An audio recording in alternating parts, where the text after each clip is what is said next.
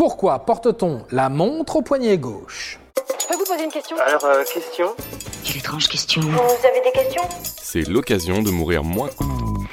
Quelle heure est-il? Si on vous pose cette question dans la rue, vous allez immédiatement bah, sortir votre smartphone pour donner l'heure. Certains utiliseront peut-être leur montre, et s'ils le font, il y a de très fortes chances qu'elle soit placée sur le poignet gauche. Pourquoi? Eh ben, Je vais tout vous expliquer.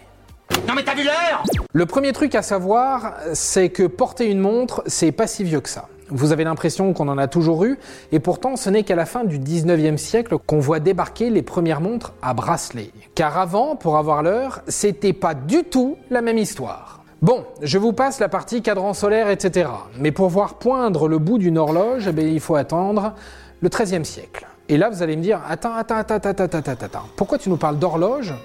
Alors qu'on voulait juste savoir pourquoi une montre se porte à gauche Eh bien, tout simplement parce que sans horloge, il n'y aurait pas de montre. En fait, une montre, ce n'est rien d'autre qu'une horloge en plus petit et en plus technique. Et le mec qui a modernisé et miniaturisé tout ça s'appelle Peter Henlein. Fin 15e, début 16e, cet horloger allemand invente la première montre. Bon, pas de quoi s'enflammer, ce n'est pas encore une Apple Watch, mais c'est une petite révolution pour l'époque. On peut enfin avoir l'heure sur soi. On n'est pas obligé de se pointer devant l'église du village pour connaître l'heure. Cette église, c'est charmant. Mais ce n'est pas encore la montre qu'on porte au poignet. Non, non, non, c'est une montre en forme d'œuf avec un couvercle.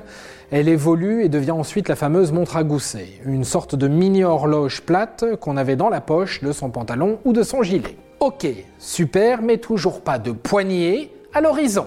Je sais, je sais, ça arrive. À la fin du 19e, on voit apparaître les premières montres avec un bracelet. Sauf que ces montres sont jugées féminines. On les considère comme un bijou et donc pas du tout viril. Et quand je trouve chaque sexe est dans son coin, sans s'intéresser vraiment à l'autre. Mais la guerre va entrer dans la danse. C'est en 1899, la guerre de Boers entre Britanniques et Sud-Africains qui éclate. Les soldats britanniques ont dans leur pactage un tout nouvel outil, une montre bracelet protégée par une grille. Du coup, eh ben, on est très loin du côté bijou. L'impact est immédiat et dans la société anglaise, on commence à porter des montres au poignet. La montre passe d'objet militaire à objet civil, comme le chino le fera quelques années plus tard. Bref, on sait comment est née la montre, mais toujours pas pourquoi est-ce qu'elle se porte à gauche. C'est à la fois très simple et un peu stigmatisant à la fois, et ce pour trois raisons. Première raison, la quasi-totalité du monde est droitier, du moins 85% de la population. Alors, quand on décide de porter une montre sur un poignet, on le fait sur son poignet faible. Pourquoi? Pour pouvoir utiliser sa main forte. Je suis droitier, je suis droitier, non je suis droitier, j'ai besoin de ma main droite vraiment. Quelle logique derrière tout ça? Ben, Être capable de remonter sa montre plus facilement.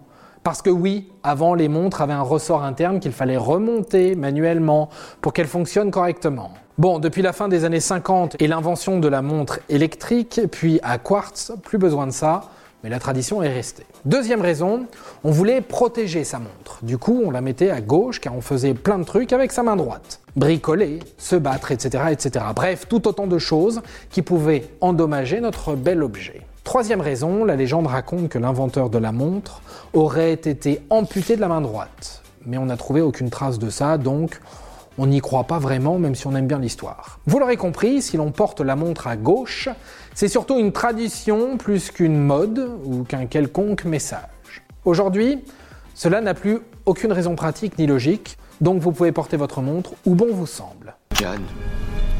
Vous êtes une montre à remontoir à l'ère du numérique. Vous allez perdre. Et voilà, maintenant vous savez tout.